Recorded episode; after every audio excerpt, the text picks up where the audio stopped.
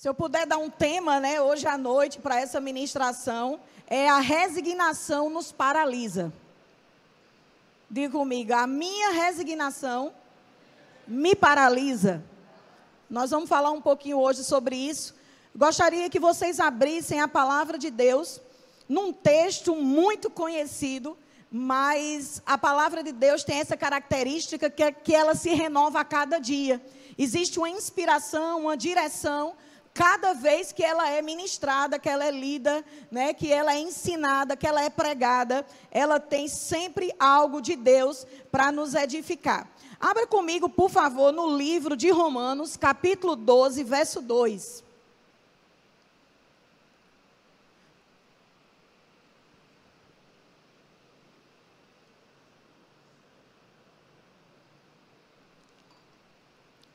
Romanos capítulo 12, versículo 2. Pode ser, por favor, na revista atualizada mesmo, ok? Isso. E não vos conformeis, vocês acharam? Todos acharam ou vai acompanhar por aqui? Fica bem atento. Vamos evitar hoje à noite conversa, distrações, porque eu sei pelo Espírito que vai acontecer hoje à noite e eu não queria ser atrapalhar nada daquilo que o Senhor tem hoje à noite. Então, no livro de Romanos, capítulo 12, verso 2, diz assim: E não vos conformeis com este século, mas transformai-vos. Amém? Pela renovação da vossa mente, para que experimenteis qual seja a boa, agradável e perfeita vontade de Deus. Quantos de nós não sonhamos, não desejamos em viver em experimentar, em reproduzir nos nossos relacionamentos, na nossa vida, no nosso corpo, em todas as áreas, em todas as dimensões, seja no nosso espírito, seja na nossa alma, seja no nosso corpo. Qual aqui não queria experimentar, ou melhor dizendo, não quer experimentar a boa, perfeita e agradável vontade de Deus? Quem aqui deseja experimentar? Quem deseja não só experimentar, porque tem coisas, não sei se você já teve a oportunidade de ir no lugar e você só tem a oportunidade de experimentar. E você fica com aquele gostinho de quero mais. Mas aquilo que Paulo está nos instruindo, Nessa hora ele estava trazendo uma, uma instrução à igreja que estava localizada em Roma, e o bom é que ele estava trazendo para a igreja, porque nem tudo na palavra é para a igreja. Tem hora que Deus está falando para judeus, tem hora que está sendo falado para gentios, para aquelas pessoas distantes de Deus. Mas Paulo, nesse contexto, ele está falando para crente, ele está falando para irmãos. E eu acho interessante é que para que nós possamos experimentar, existem dois comandos de Paulo nesse texto. Primeiro, não se conforme. E segundo, transforme. São dois comandos que às vezes é exatamente nisso que quando nós olhamos para algumas áreas da nossa vida, elas nem estão boas, nem tão pouco agradável e mais muito, muito distante de ser perfeito. Mas quando Paulo estava falando acerca disso para a igreja, ele não estava falando de algo impossível de ter acesso. Se nós fizermos as instruções, os comandos que Paulo diz aqui, em todas as áreas da nossa vida, nós vamos não só experimentar, mas serão, a nossa vida será de coisas boas, agradáveis e até perfeitas. Mas duas coisas que não podem ser desprezadas, porque é interessante que Paulo diz assim: e não vos conformeis com esse século, mas transformai-vos. Eu acho interessante é que ele já diz como? Nem se conforme e transforme. E ele não para por aí. Ele diz o caminho das pedras. Como eu devo agir? Como eu devo transformar esse século? Como eu devo não se amoldar a esse século? Para que eu experimente. Quando ele diz: não se conforme mas transforme. Aí ele vem dizer como. Diga comigo, como? Eu transformo. não me conformo. Como? Aí ele diz assim: pela renovação da vossa mente. Ele não diz aqui pela fé que será transformada. Ele não diz que será pela oração. Ele diz pela renovação da nossa mente. Ele traz dois comandos para aquele grupo de pessoas que querem experimentar exatamente da vida de Deus. O primeiro comando é não se conforme. E o segundo é transforme. Para que você experimente. Mas como transformar? Como não se conformar diante de um cenário que eu tenho certeza que Paulo, quando estava escrevendo isso, há mais de dois mil anos atrás, o cenário do mundo, do século, hoje é pior. Hoje é muito pior. Talvez a gente não tenha que dar a vida como eles deram, mas o nível de contexto de criação de filho, como se deve ser crente hoje, as escolhas que tem que ser feita, lá era ou não era, aqui hoje tem mais ou menos. Então, dentro do contexto que Paulo estava dizendo aqui, ele diz como nós devemos transformar pela renovação da vossa mente. E eu acho interessante porque eu fui estudar qual a característica de uma pessoa conformada. Para ver se você, em alguma área da sua vida, se encontra assim. Porque essa palavra é para nos tirar da mediocridade. É para nos tirar da condição de tá bom mesmo assim. Porque diante do que eu era, diante do que eu tinha, diante do que eu já vivi, tá bom demais. E às vezes nós estamos esperando algo de fora, quando nos foi confiado o poder de transformar. E uma pessoa conformada, dentro do dicionário, eu procurei vários significados. E olha só, uma pessoa conformada é uma pessoa adaptada. Ou seja, se você está dentro de um cenário que não glorifica a Deus, que isso não te incomoda, é difícil dessa situação mudar. Porque você está adaptada. Você olha para algumas pessoas como elas moram e você diz assim: meu Deus, como é que se mora num lugar como esse? Mas é porque aquela pessoa está adaptada àquela situação. Nós não nos vemos morando ali. Nós não nos adaptaríamos naquela casa. Mas quem mora está acostumado, está adaptado. Então, a Bíblia fala que a gente não deve estar adaptado nesse século. Nós não podemos estar ajustado em harmonia com alguma coisa, ou circunstância, ou situação. Resignado. Sabe como é uma pessoa resignada? E Paulo diz: não seja resignado desse século. Uma pessoa resignada, ela não tem história para contar. Ela não experimenta de uma vida de prosperidade, porque uma vida de prosperidade bíblica, ela não é medida por recursos. Ela não é medida pela nossa conta bancária. Ela não é medida pelos bens que nós temos. A vida de prosperidade bíblica, ela é medida pelo nível de espiritualidade que nós temos, de comunhão que nós temos com Deus, do valor que nós damos ao novo nascimento. Agora, uma pessoa conformada, uma pessoa resignada, ela não experimenta do novo. Só para vocês entenderem mais ou menos o que às vezes acontece. Em julho do próximo ano, nós vamos fazer sete anos que estamos em Marabá. 90% das vezes que nós fomos, nós fomos de carro. Eu acho que sem exagero, nós já fomos mais de 20 vezes, porque só esse ano a gente foi umas 5 de carro. A primeira viagem que foi feita em 2016, que foi para apresentar Marabá aos nossos filhos, nós apresentamos exatamente em janeiro. Meus filhos nunca tinham visto esse tipo de chuva, nem eu. A gente veio do sertão da Paraíba ao encontro de muita tempestade. Então, todas as vezes que nós íamos, a família, para Campina Grande, nós nem cogitávamos a possibilidade de ir de avião, os cinco. Porque quando a gente somava combustível, hospedagem, olha para cá, Isaac está só ajustando algumas coisas, olha para mim.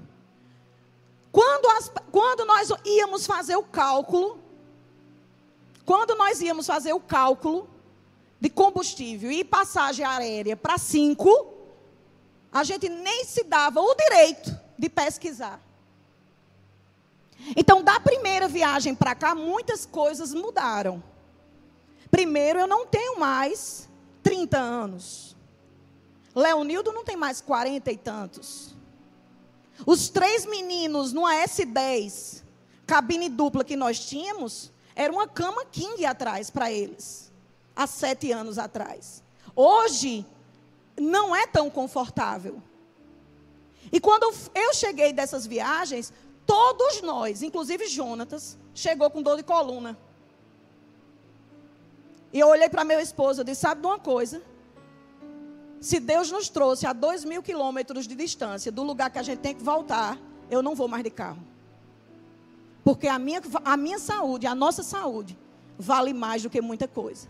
Sabe o que é isso? Nós estávamos adaptados há sete anos a só nos ver indo de carro.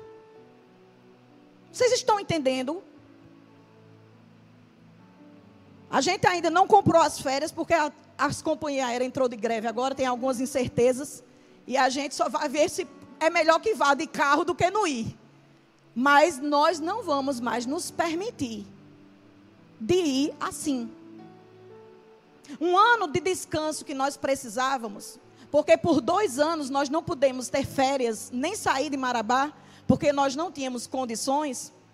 Chegou um ano que nós pegamos as nossas joias e empenhamos na Caixa Econômica para poder viajar. E eu, pensando, né, na beira-mar, junto com Leonildo, alugamos um apartamento e fomos desfrutar da beira-mar em João Pessoa.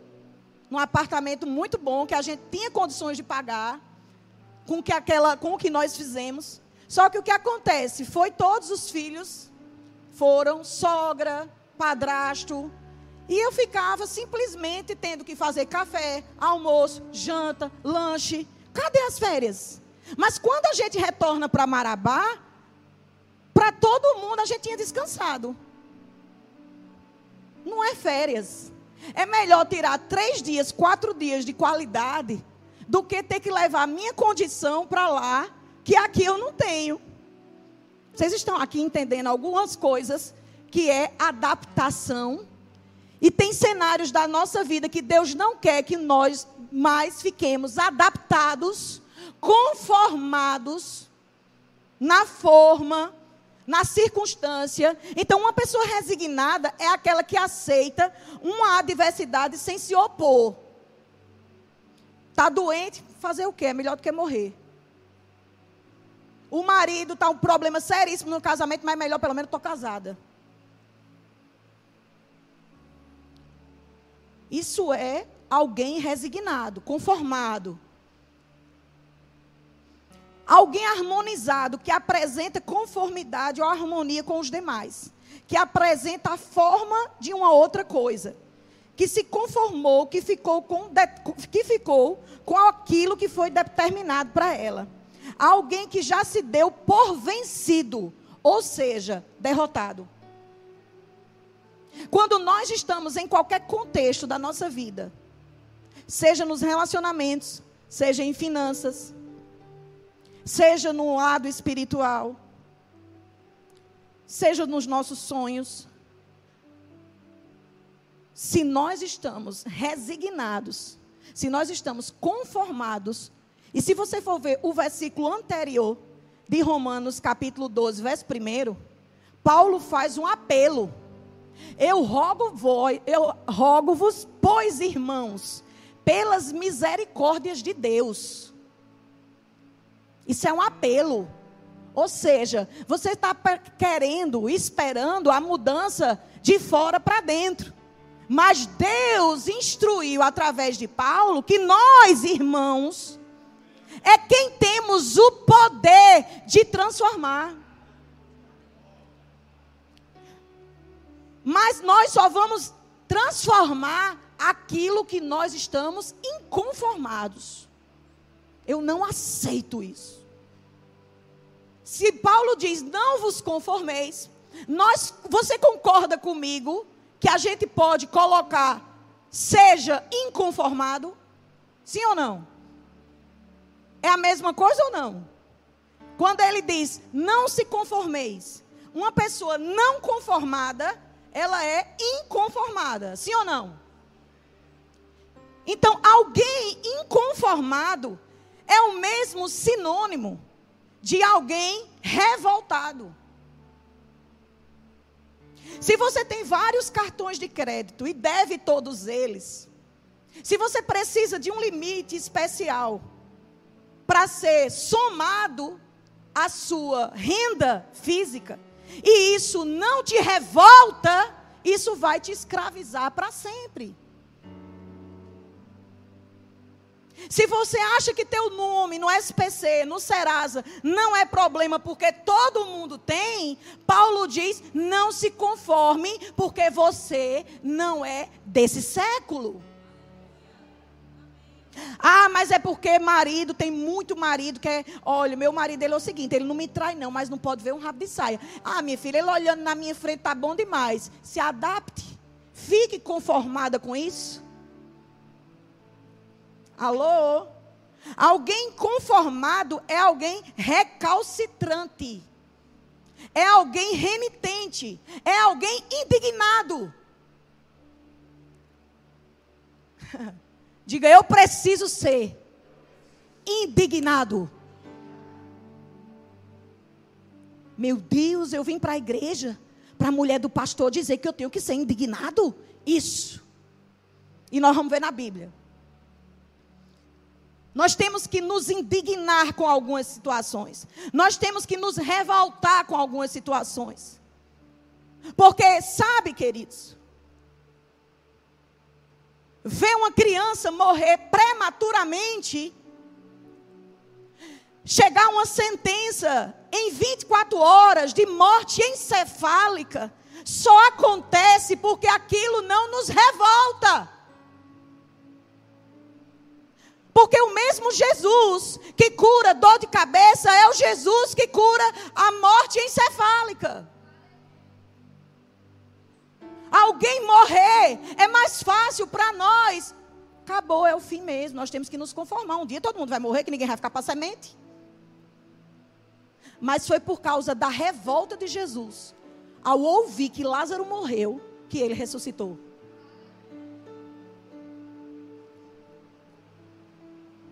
Alguém conformado é alguém que não se conforma diante das adversidades, que não se resigna ou se submete facilmente a uma situação. Eu sei e tenho propriedade para dizer que eu tinha duas opções diante de um luto. Ou eu me prostrava e vivia o luto e não fazia mais nada, ou eu sacrificava minha carne e dizia: Eu creio num Deus que em vez de cinzas, em vez de luto, ele me dá óleo de alegria em vez de espírito angustiado. Nem meus filhos, nem meu marido sabe o quanto eu precisei resistir durante esses dias. Mas eu não poderia ficar submetida ao luto. Nós temos que viver o luto. Existem memórias que jamais serão deletadas da nossa mente. São histórias que foram vividas. Passar um Natal sem meu pai, o primeiro Natal, olhar para um queijo do reino, olhar para a uva passas de rama, que era como ele gostava, e não lembrar dele desse dia, sempre enquanto eu viver, eu lembrarei em vários momentos, porque o meu pai me amou, o meu pai me criou como um pai. Então essas memórias sempre eu terei, mas eu decido, ou eu me prostro, ou eu faço dessas memórias a esperança de lembrar dele com alegria. Todos os dias nós temos situações, ou para a gente se submeter, ou para a gente pegar de frente. Ontem, para mim, se eu pudesse decidir, eu não tinha saído de casa. Principalmente no contexto de primeiro Natal sem ele, todos estiveram juntos com minha mãe ontem, menos eu. Mas eu decidi dizer: eu não me submeto. Eu não me conformo com essa dor. Porque eu tenho motivos para agradecer. Porque eu sei que meu Pai está na glória. Então, em toda situação, nós temos como ou nos conformar ou nos indignar com a palavra que nós temos, que nos levanta, que nos, promete, que nos promove essa palavra indignado, a maioria das vezes na Bíblia, ela é encontrada Deus se indignando com alguma coisa. A primeira coisa que nós podemos ver é quando ele olhou para a terra e viu a terra sem forma e vazia. As trevas cobriam a terra. A terra era sem forma. A terra era vazia. E diante de tudo que Deus criou, o céu, a lua, as estrelas, o sol, os animais, criou o homem. Deus poderia ter visto tudo isso e ter ficado na condição de conformado. Diante de tudo que eu fiz, diante de como estava a terra, tá bom demais.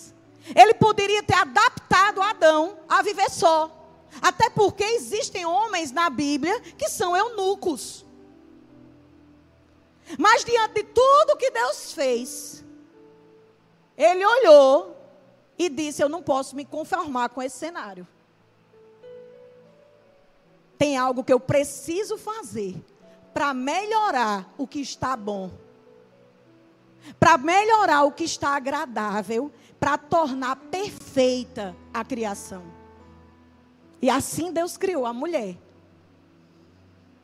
Amém, queridos? O que fez aquela sunamita, quando ela recebeu da parte de Deus uma promessa através do profeta Eliseu, que ela, um ano depois, quando ela criou a sala de estar, o quarto do profeta, quando ela mobiliou, e fez daquele quarto cinco estrelas. Gease, que andava com Eliseu, o discípulo de Eliseu, chegou e disse assim: O que, é que nós vamos fazer para essa mulher? Porque a gente passava aqui, ela supria com alimento, com água, mas olha o que ela fez. Dessa vez ela botou para quebrar. E me diga aí o que é que nós podemos retribuir. E como o profeta tinha influência naquele tempo e era honrado, ele tinha acesso a vários lugares. E ele chegou e disse assim: tem alguma coisa que eu possa me recorrer às autoridades para te privilegiar? Tem algo, você tem alguma causa na justiça? Você tem alguma coisa que eu possa te ajudar? E ela disse: Não, não, não, senhor. Eu já habito no meio do meu povo, tá bom demais. Ele, a unção profética, foi ao encontro de alguém conformado adaptado, ajustado a ser estéreo. Tá bom demais. Eu sou rica, porque a Bíblia diz uma mulher rica, bem casada, já morava no meio do povo dela, mas era uma mulher conformada com a esterilidade. E a unção profética, ao encontrá-la, o próprio Gease disse: Eliseu, você viu que ela não tem filho? E Eliseu disse: Espera aí, testificou aqui. Daqui a um ano, você vai carregar um filho. Era algo tão adaptado que ela estava. Ela estava tão conformada. Era um sonho tão grande de ser realizado que ela disse: Ô oh, profeta, não mintas para a tua serva. Ou você acha que eu e meu esposo não recebemos palavras proféticas que eu nem me vejo naquele lugar? Que nós nem nos vemos capazes de estar fazendo. Mas se Deus disse, e aquela mulher disse: Não mintas para a tua, tua serva. Ou seja, ela já estava tão conformada eu nunca tive filho mesmo, eu já tentei. Já tive tantas situações, mês após mês, quando chegava o, o ciclo menstrual, eu me frustrava, eu me entristecia. Então não fala disso, não, já está tão tratado. Será que tem alguma coisa que você está tão adaptada a ponto que você não quer nem ouvir, porque diz, não, não aconteceu, está bom demais. O Espírito de Deus me trouxe com unção profética hoje para te sacudir e dizer o que você quer transformar para daqui a um ano carregar. Mas só que se passaram os anos, ela realmente recebeu aquele menino. Mas os anos passaram e esse menino teve uma dor de cabeça muito forte e morreu. Ela deixou o menino morto no quarto do profeta.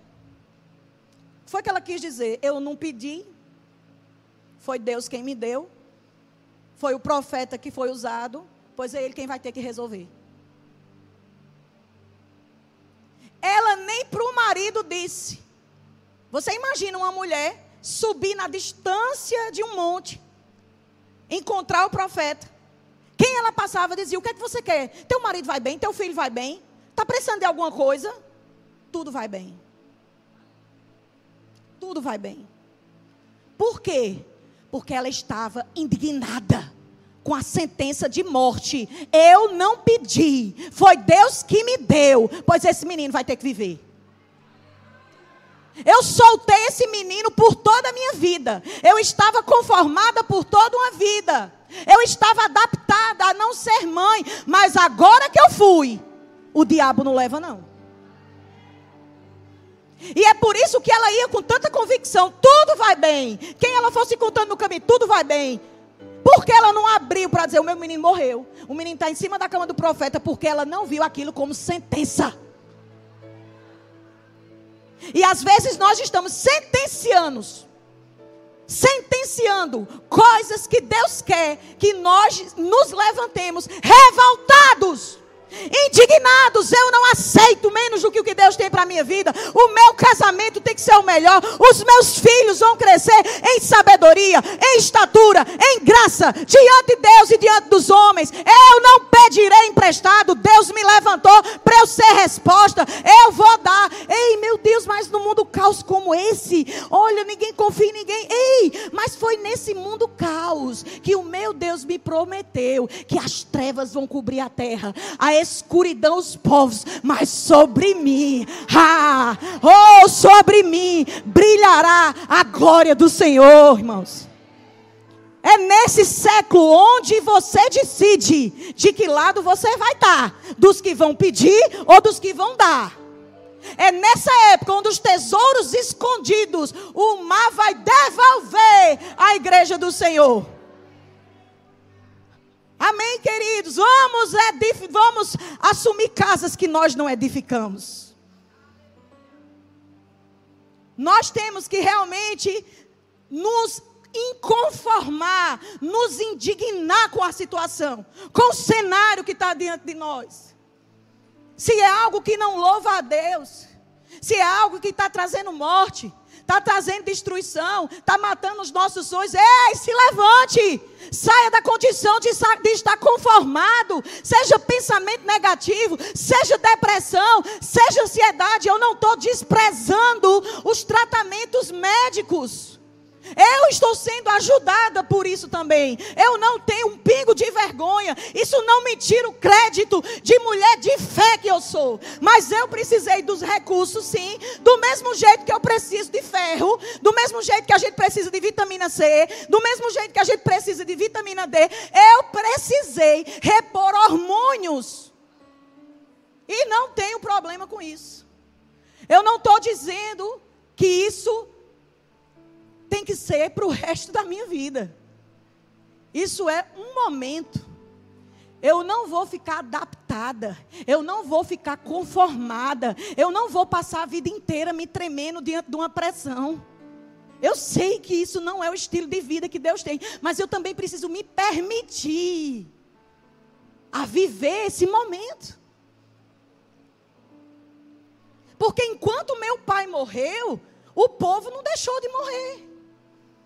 As pessoas não deixaram de nos procurar para consolar os enlutados. Mas eu que estava precisando ser consolada, era exatamente na minha fraqueza onde eu buscava força para consolar eu e quem estava precisando. Alô?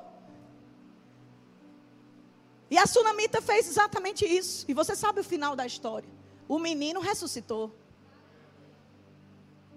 Qual a situação hoje que você precisa de ressurreição? Jesus, diante de milhares de pessoas para alimentar, não tinha padaria que fabricasse a quantidade de pão que seria necessário. Jesus não olhou aquele cenário e disse: A gente não tem mal o que fazer, não. Perna para quem te quer, bora sair, deixa o povo aí. Mas ele sabia que tinha poder para transformar.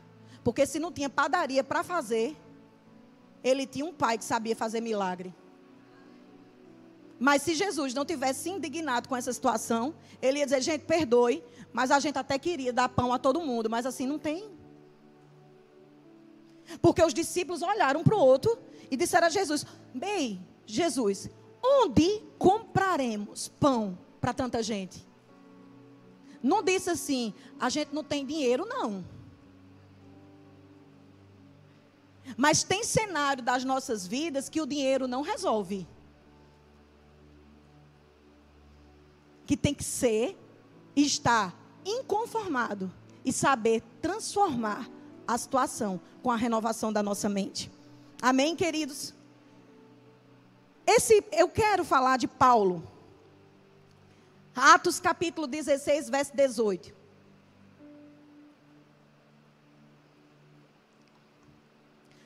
Atos capítulo 16, verso 18. Isto se repetia por muitos dias. Diga comigo. Se repetia por muitos dias. A Bíblia não diz. Mas se antes de Paulo se indignar e a Bíblia diz que isso se repetia por muitos dias, é possível que Paulo já soubesse da história dessa mulher. Amém? Se a Bíblia diz que isso se repetia por muitos dias, então Paulo já indignado. Porque isso se repetia há muitos dias. Então, é possível que existam cenários da nossa vida que estão sendo repetidos porque nós não estamos nos indignando. Alô? E a Bíblia diz: então Paulo, já indignado, voltando-se. É como se ele tivesse passado, viu aquilo que já se repetia há muitos anos, mas dessa vez ele disse: já indignado, voltou. Peraí, eu tenho poder para resolver isso aqui. Então Paulo, já indignado, voltando-se, disse ao Espírito: Em nome de Jesus Cristo, eu te mando, retira-te dela. E ele, na mesma hora, saiu. Pensa comigo. Um cenário repetido há muitos dias precisou de alguém indignado. Porque muitos viam Muitos que passavam ali percebia, ele mesmo, a Bíblia diz que ele voltou. Só que ele voltou indignado.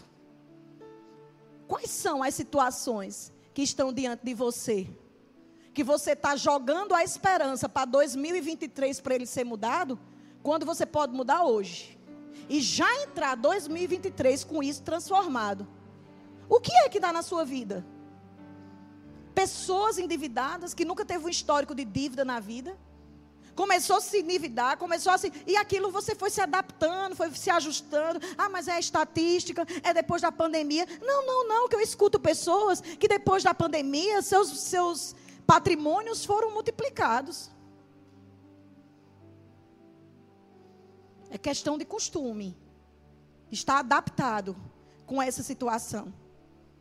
E quando a Bíblia diz transformai-vos, quando Paulo dá os dois comandos, não se conforme, mas transforme. Transformar é criar.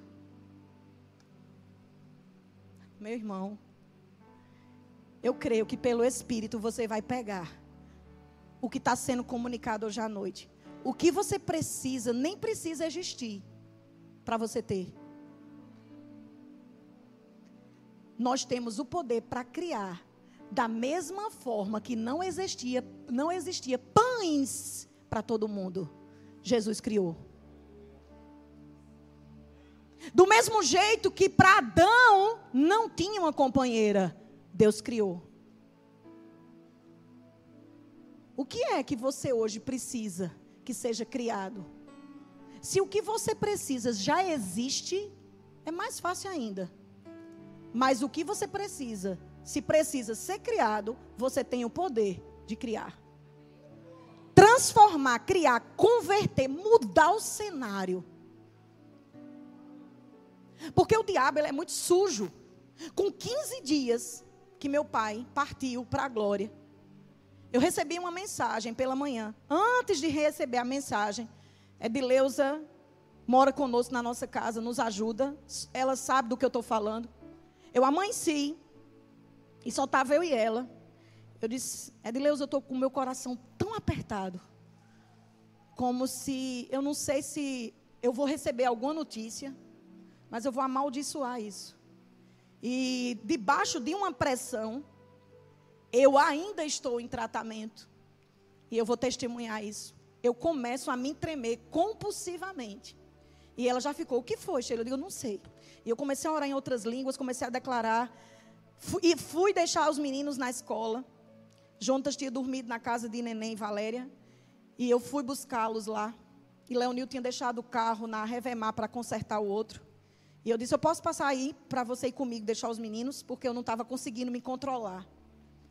E não tinha recebido nenhuma notícia. Deixei o celular em casa, fui deixar os meninos, Leonil dirigindo. E eu orando em línguas, com aquela inquietação. Quando eu voltei, tinha uma mensagem: Sheilinha, mamãe está na UTI teve um AVC. 15 dias depois. O diabo sentou do meu lado e disse: Do mesmo jeito que aconteceu com seu pai, vai ser com sua mãe. Você está se projetando para ela vir, para passar um tempo com você. Mas vai ser mesmo no período da formatura da escola de ministros. Irmãos, eu não vou negar que na hora veio todo o cenário na minha mente de UTI. Eu tendo que sair de urgência, tendo que falar com as escolas do menino em semana de prova. Eu comecei tremendo, tremendo, tremendo. E de repente veio dentro de mim uma indignação, uma revolta. E eu disse a Edileus, ela lembra disso na cozinha. Eu digo, Satanás, a minha mãe, você não leva não embora ela esteja já há 17 anos além da conta, eu quero viver pelo menos um ano com ela. E ela não vai. Minha mãe teve um AVC e minha mãe teve Covid. Na mesma época. E ontem estava na ceia de Natal, muito linda, muito bela, com as unhas pintadas. E eu não estava com tanta força para isso. E começou gente mandando mensagem para a gente. Era o filho de a, é, é, Manu, não era? A filho de Giliard Morgana, a filha. com problema no pulmão e tinha que internar. Daqui a pouco eu sabe, chegou, foi chegando mensagem, chegando mensagem, morrendo um, fulano com doente, não sei o que. Eu disse, espera aí. Eu mandei para o grupo das mulheres uma oração extraordinária. Vamos mudar esse cenário agora. E quem veio aqui viu o que Deus fez. Nós começamos a dar testemunhos de coisas, de cenários. Sabe o que é isso? A indignação quando vem de dentro. Tira demônio de quantos forem, irmão. E nós precisamos nos levantar dessa forma. Nós precisamos renovar a nossa mente. O que é, ele diz como, nós vamos entrar nisso. Eu tenho os nove minutos, Leonil tomou três do meu, eu tenho mais um pouquinho. Então, ele diz: transformai-vos. Como é que você transforma? Criando, convertendo, mudando. Mas ele diz: transformai-vos com a renovação da vossa mente. Renove sua mente. O que é renovar a mente? Aquela mulher, ela tem um diagnóstico de esterilidade de toda uma vida. É esterilidade. De toda uma vida. Ou você acha que quando ela recebeu essa instrução, que ela ia carregar um filho daqui a um ano, ela não precisou renovar a mente, porque ela dizia: como vai ser isso? Introduzir, renovar, é introduzir mudanças extensivas ou deixar como completa mudança para melhor. Fazer novo de novo.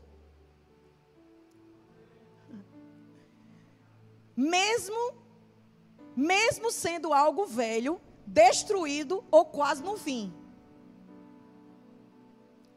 Eu vou ler de novo, teve gente que não entendeu.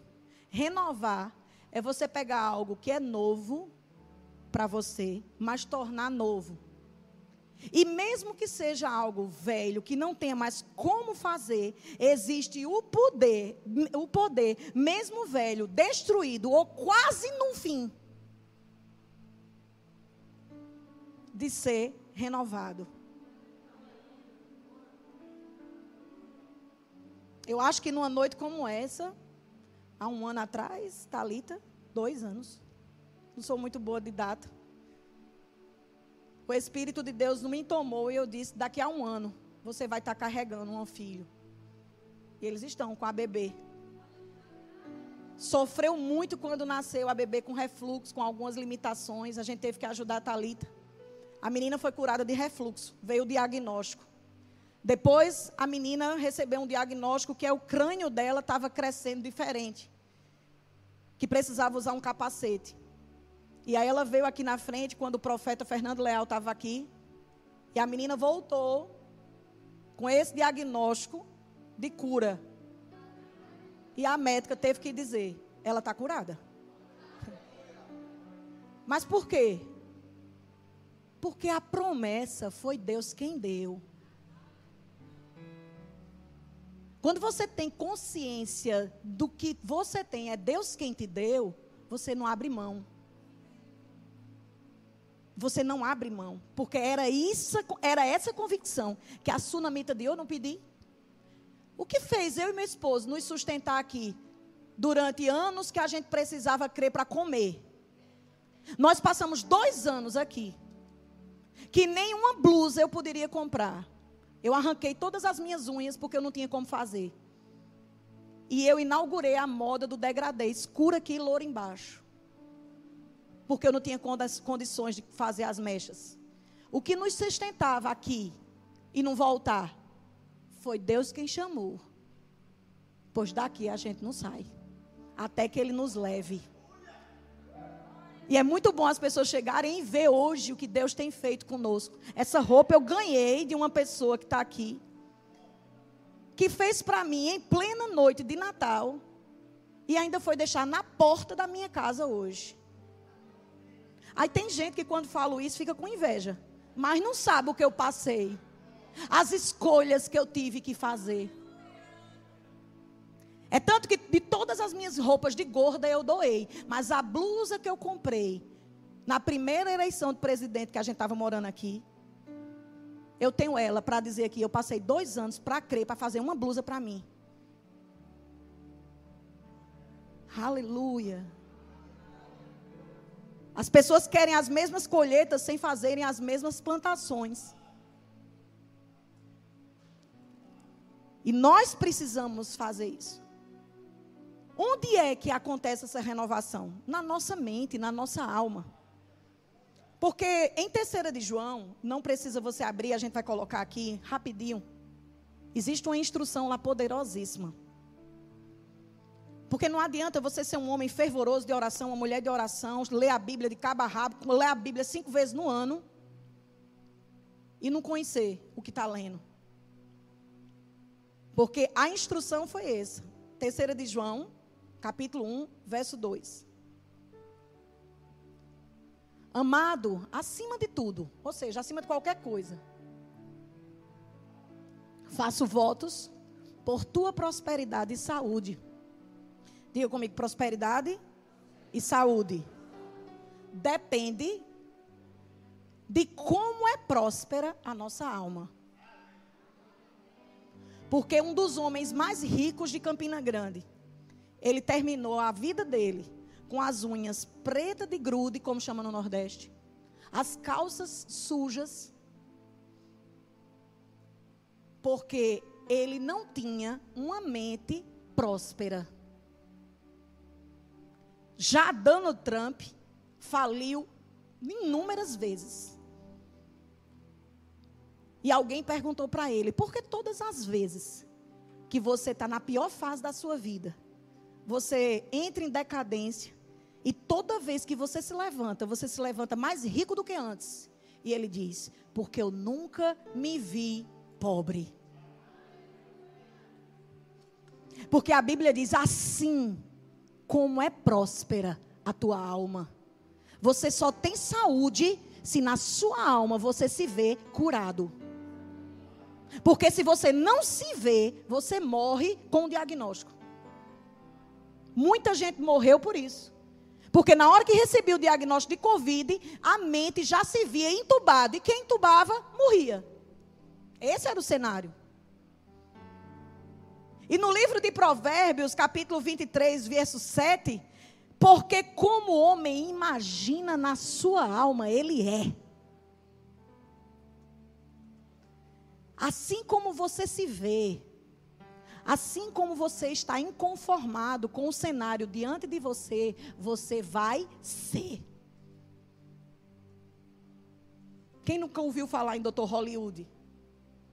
Um dos maiores cirurgiões brasileiro se destacou nos Estados Unidos e dormia em São Paulo em cima de uma mesa. Era a cama dele. De uma tampa de mesa. E ele dizia: Eu serei conhecido em todo o mundo. Ele não se via naquela situação. Ele se via aonde ele ia chegar. Para meu marido, esses telões não tem nada demais, essas cadeiras, essa fachada. Porque quando ele olhava esse prédio, para a gente entrar aqui, onde começou a nossa igreja, aqui na 32, numa casa, ele já via esse prédio e disse: dá uma igreja, com as cadeiras igual o verbão, com os telões, vamos fazer uma fachada assim. A fachada, a gente tinha a fachada pronta antes de vir para cá. Isso é alguém indignado. A gente até brincava na época, quando ele alugou esse prédio, a gente tinha sete a oito pessoas. Enquanto lá era apertado, aqui dava para correr vaquejada aqui dentro. Mas como o homem imagina na sua alma, ele é. Nós somos resultado de como nós pensamos. Só para vocês se animarem, o louvor já está todo aqui, né? Eu vou ler Romanos 12, 2 para encerrar em duas versões distintas. Primeiro eu vou ler na versão viva. Tem aí? A versão viva? Tem não? Pronto. Então aí vocês nem se preocupam, vocês vão ouvir. Olha que interessante. Não imitem a conduta e os costumes desse mundo. O que o mundo faz não é nem para ser imitado por nós e os costumes desse mundo, mas seja cada um uma pessoa nova e diferente. Mostrando uma sadia renovação em tudo quanto faz e pensa. E assim vocês aprenderão de experiência própria a boa, agradável e perfeita vontade de Deus. Na interpretação a mensagem, eu também acho que não tem aí. A mensagem. Também não tem. Diz assim: essa é a melhor de todas. Vou encerrar com isso, nós vamos celebrar. Interpretação a mensagem, não é uma versão. Romanos 12, 2. Não se ajustem demais à sua cultura. Não é porque é da minha cultura. Não é porque eu fui criada assim. Não, mas todo mundo está assim. Não, porque o comércio está todo mundo falindo. Ah, o comércio ninguém vende. Ah, mas todo mundo, meu vizinho está dizendo que o negócio vai se acabar, é tudo. Meu irmão, se fechar tudo de uma hora para outra, nós vamos ter a experiência de comer os passarinhos trazendo. Se fecha para todo mundo, nós vamos ter a oportunidade da gasolina do nosso carro não se acabar. A gente andando, ela se multiplicando. Eu acho que isso vai ser extraordinário. Mas isso só acontece em quem é inconformado. Mas quem está adaptado, meu Deus do céu, eu vou fazer isso? Meu Deus do céu, e agora? Como é que vai, como é que vai se dar? E como é que vai acontecer? Meu marido chegou no período da pandemia, aí, Sheila, nós vamos deixar as contas sem pagar, a gente vai, porque na época o governo do estado não cortava energia de quem tivesse assim, a gente disse, não, não. Ô, oh, gente, foi o ano melhor da nossa vida, de pessoas que se agregaram a nós. Todo ministro que pregou de forma online ganhou oferta. O dono desse prédio disse que o único inquilino que não precisou baixar o aluguel foi a igreja. E a gente ainda fez uma ação social. A gente decidiu lá em casa que os garis, quando passava, a gente dava lanche. A gente morava num prédio, a gente jogava numa corda para eles. Suco, sanduíche. Amém, queridos? Não se ajustem demais à sua cultura a ponto de não poderem pensar mais. Vocês já notaram que a gente está dessa forma? A gente não pode nem sonhar. Eu estava dizendo hoje ao meu esposo. As nossas férias estão tão desejadas que ficam os rumores. Vai fechar tudo, vai trancar tudo, vai ter guerra. Vai... Eu digo, olha, eu não quero saber. Mas nós vamos descansar. Porque senão a gente se ajusta de tal forma que nem pensar o que a palavra diz, a gente pode mais pensar. Em vez disso, concentrem a sua atenção em Deus. Pare de estar tá ouvindo coisas que não vai te enriquecer espiritualmente. Pare de estar tá dentro de grupos que ficam propagando mentira. Se acontecer, acontece ou de um lado ou do outro, nós estaremos guardados. Não se ajuste. Concentre a sua atenção em Deus. Vocês serão mudados de dentro para fora. Descubram o que há, o que descubram o que ele quer de vocês e trate de atendê-lo. Diferentemente da cultura dominante, que sempre os arrasta para baixo. Porque é engraçado. Você escutar hoje o Fantástico, rouba ligeirinho nos primeiros 10 minutos que você recebeu aqui. Eu passando da hora, já 4 minutos cinco minutos do Fantástico lhe tira tudo que você ouviu aqui. Porque é a cultura dominante que nos arrasta para baixo ao nível da imaturidade. Deus extrai o melhor de vocês e desenvolve em vocês uma verdadeira maturidade. O nível de fé que meus filhos têm, tem muitos homens de Deus e mulheres que não têm. Porque nós já saímos muitas vezes de casa sem o dinheiro nem para chegar em algum lugar. E Deus providenciou. Não estou dizendo que você saia assim, porque nós temos fé para isso. Tem que sair debaixo de uma direção divina. Amém, queridos? Mas nós sabemos experimentar de milagres. Não seja resignado, porque a conformidade, a resignação vai te deixar paralisado. E você fazendo, sabe o que? Olhando as bênçãos acontecendo no lado vizinho. Deus não nos abandona.